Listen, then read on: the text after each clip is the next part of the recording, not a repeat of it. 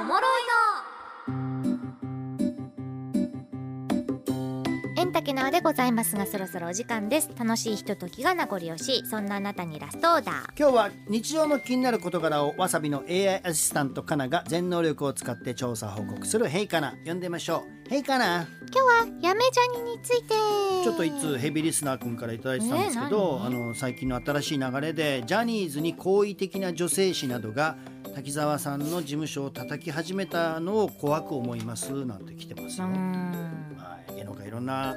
しがらみがあるんでしょうけそれうどでもすね、まあ、最近ネットでよく目にする「やめジャニ」という文字、はい言葉ですけれども、まあ、その名の通りジャニーズを辞めた人たちのことです、はい、はい、滝沢秀明さんが設立した 2B もですね今のところジャニーズを辞めた皆さんが所属してますよね。そうですね。うん、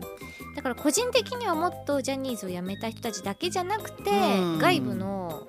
他にまあタレントさんとそかうねなんよ。だからそういうなん人たち入れた方が、な三宅さはいんとか今いるでしょ、あうのん翔くんとか、うん対立図式ができちゃうの嫌だよそうね。ですね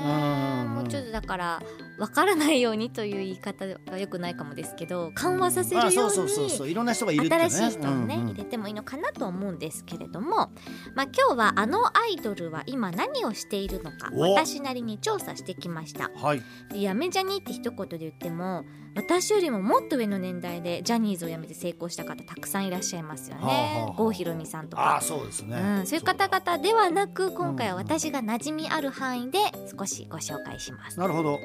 まず錦戸龍さんおい、来た。は関ジャニニュースの元メンバーで、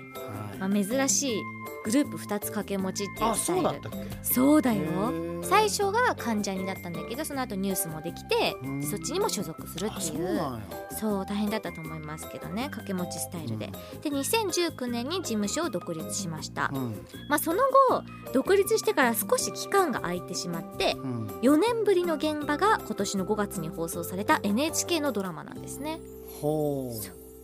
まあ、立て続けにその後ネットフリックス離婚しよそうれよもこそ離婚しようよで見てさ、始まっ俺、てえ、錦戸君ってこんなに渋かったんだと思いました。うん色気マシマ色気シがすごかった。ただでさえアイドル時代もダダ漏れてた色気うんが確かに。余計拍車かかってましたねうんでここ数年はですねテレビ局に気を使ってなのかジャニーズ辞めた人たちが地上波のドラマに出ることってあまりなかったんですけれどもここ最近は流れが変わってきておまあその最初の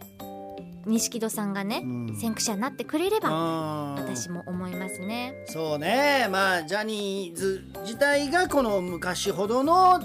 ていうのもあるからなうんいろいろまあちょっと叩かれたりもしたりもあってうんうんいろいろあるんでしょそういうそうなんです、うんでも NHK さんは結構あの使ってるんですジャニーズ辞めなたるほど方をそうドラマにね。うっていう錦戸さんん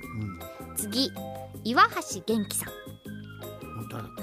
キンプリの元メンバーなんですよへー最初キンプリ6人だったんです手崎さん知らないと思いますあけごめんなさいど、うんまあ、あのパニック障害を公表してその後あー2021年に脱退を発表しましたあそうそうなんですあのもうキンプリとしてデビューして間もない時だったんですけれども、うんすぐ5人になっちゃったんだけど、うん岩橋さんはジュニア時代からとっても有名でうん雑誌「明星」ってあるでしょうんある明星が1年に一度読者からの投票で決定するジュニア大賞っていうのがあるんですけれどもさまざまな部門がある中で最も注目を集めるのが恋人にしたいジュニア部門なんですねう。んうんでその部門5年連続1位なんでえーすごっすすごいのそううーんジュニア時代からもう岩橋岩橋橋ってみんなが言ってるぐらい